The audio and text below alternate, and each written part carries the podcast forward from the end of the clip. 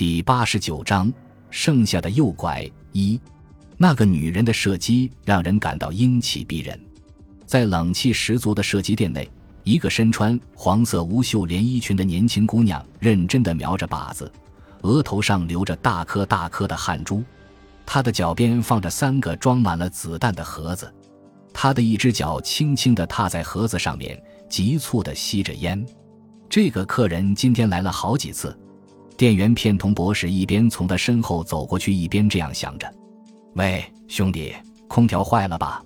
在另一张台子上，长了一副狐狸脸盘的中年妇女叼着烟，拉住了刚要走过去的片桐博士的手。要是温度这么低还不冷的话，你就会被冻坏的。的确，这名中年妇女的皮肤上已经布满了鸡皮疙瘩，细细的汗毛竖在一个个小米粒一样的凸起上。一开店门，这个客人就进来了，但成绩平平，所以他的心情十分急躁。刚刚过了下午两点，这段时间里客人才有一半。啊，空调是不是太冷了？片桐心想。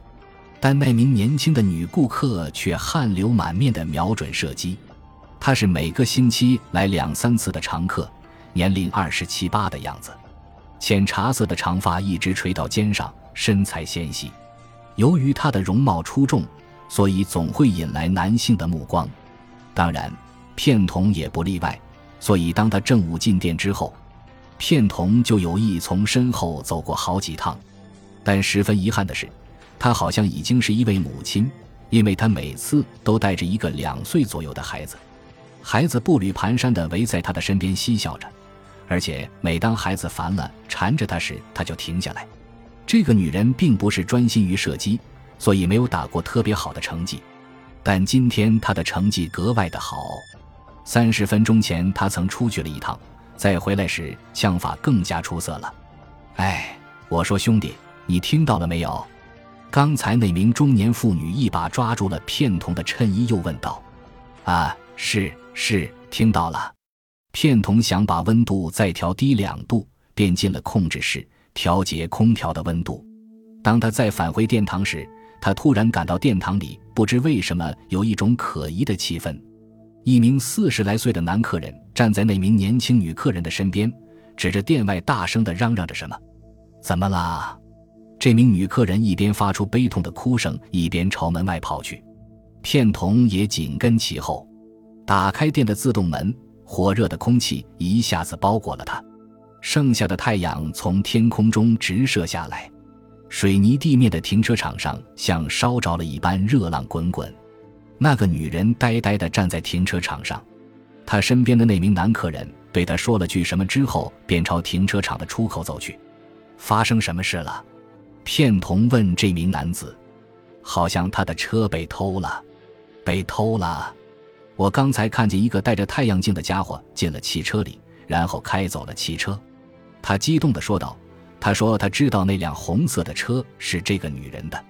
片桐的店门外发生过好几次偷车和偷车里东西的事件。他在店内贴了好几张‘请勿忘记拔下车钥匙’的警示语，但粗心大意的客人还是屡屡忘了拔下车钥匙。这个女人一下子瘫在了停车场的出口，片桐便迅速赶了过去，向他伸出了双手。片桐想用力扶起他，但他如同瘫了一样。”跌坐在地上，啊！车里有我的大戒，他用蚊子般的声音说道：“啊，是您的孩子。”片桐的脑子里立刻闪现出之前在殿堂里步履蹒跚的那个孩子。二，下午四点十五分，受害者加贺雪之在厨房里无精打采地看着电话机。夫人，好些吗？多智见警官像劝孩子一样对他说道。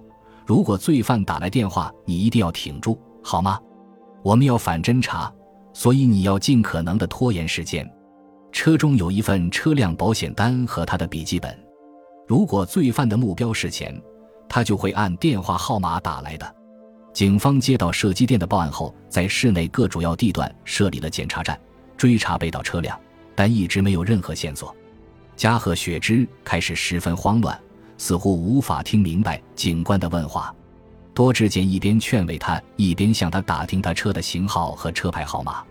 多智健在一番询问之后，方才得知，他是在最后一次从车上下来三十分钟之后才知道汽车被盗的，所以不可否认，再进行布控已经太迟了。被盗汽车肯定使出了警方的包围圈。根据他提供的线索，他在练习射击时常常带孩子来，但那天孩子一直昏昏欲睡的，于是他就把孩子放在车里让他睡觉了，当然是开着空调的。钥匙在车上吗？是的，他用双手捂住了脸，又哭了起来。多智见警官便尽量不去打扰他。干了二十多年刑警的多智健认为，罪犯开始并不是为了绑架孩子，而且是在偷了车后才看到了睡在后排座上的孩子。一般在这种情况下，罪犯都会把孩子放在什么地方后开车逃走，因为同时要保护孩子，不让他受到伤害，比单独偷车困难得多。夫人。我认为罪犯的目标是汽车，而不是孩子。他一定把孩子扔到了什么地方？扔了。他把大戒扔了。加贺雪之抬起了头，紧紧地盯着多智健。啊，不，我不是那个意思。我是说，他把大戒君放在了一个什么凉快的地方？不会是绑架？由于厨房狭小，几名搜查人员都挤在这里，就显得有些闷热。中年且身体稍胖的多智健早就汗流浃背了。正当多智健前言不搭后语的辩解时，电话铃响了。雪芝像是征求接不接似的看了看多智健，在场搜查人员的神色也顿时紧张起来了。夫人，请接电话，沉着点。如果是罪犯，就尽可能拖延通话时间。雪芝按照多智健的指示，紧张地点了点头。用哆哆嗦嗦的手拿起了听筒，是，我是加贺。雪芝的喉头艰难地蠕动着，多智健把耳朵凑近了听筒，企图听清对方在说什么。知道我是谁吧？我是偷车的人。听筒里传来了一位男子粗大的声音：“喂，你那里有没有警察吧？”“不，没，没有。”“如果你对警察讲了，知道会是什么结果吗？”威胁的声音听来十分恐怖。是我明白。雪芝用紧张的目光看了看多智健，罪犯又说了一句：“我再联系。”就挂断了电话。也许对方在防备警方的电话窃听。负责反侦探的人遗憾地打了个飞纸，但至少知道了对方就是盗车罪犯。夫人，你听过这个男人的声音吗？雪芝无力地摇了摇头。我认为罪犯还会来电话联系的，请辛苦再等等吧。多智健的一句话仿佛解除了紧张气氛，雪芝深深地出了一口气，然后他又捂着脸哭了起来。全都怪我，我把大姐留在了车里。多智健发自内心的想说，的确是你太不注意了，但又觉得不妥，就没有出声。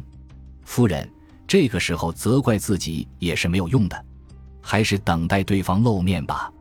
听听对方的要求，尽可能拖延通话时间，这是你能做到的。雪芝紧紧地咬着嘴唇。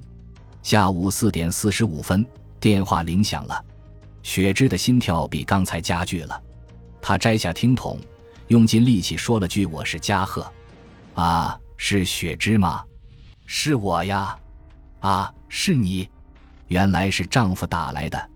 事件发生后，她曾经给丈夫的手机打过电话，但传来的是对方不再请留言的声音。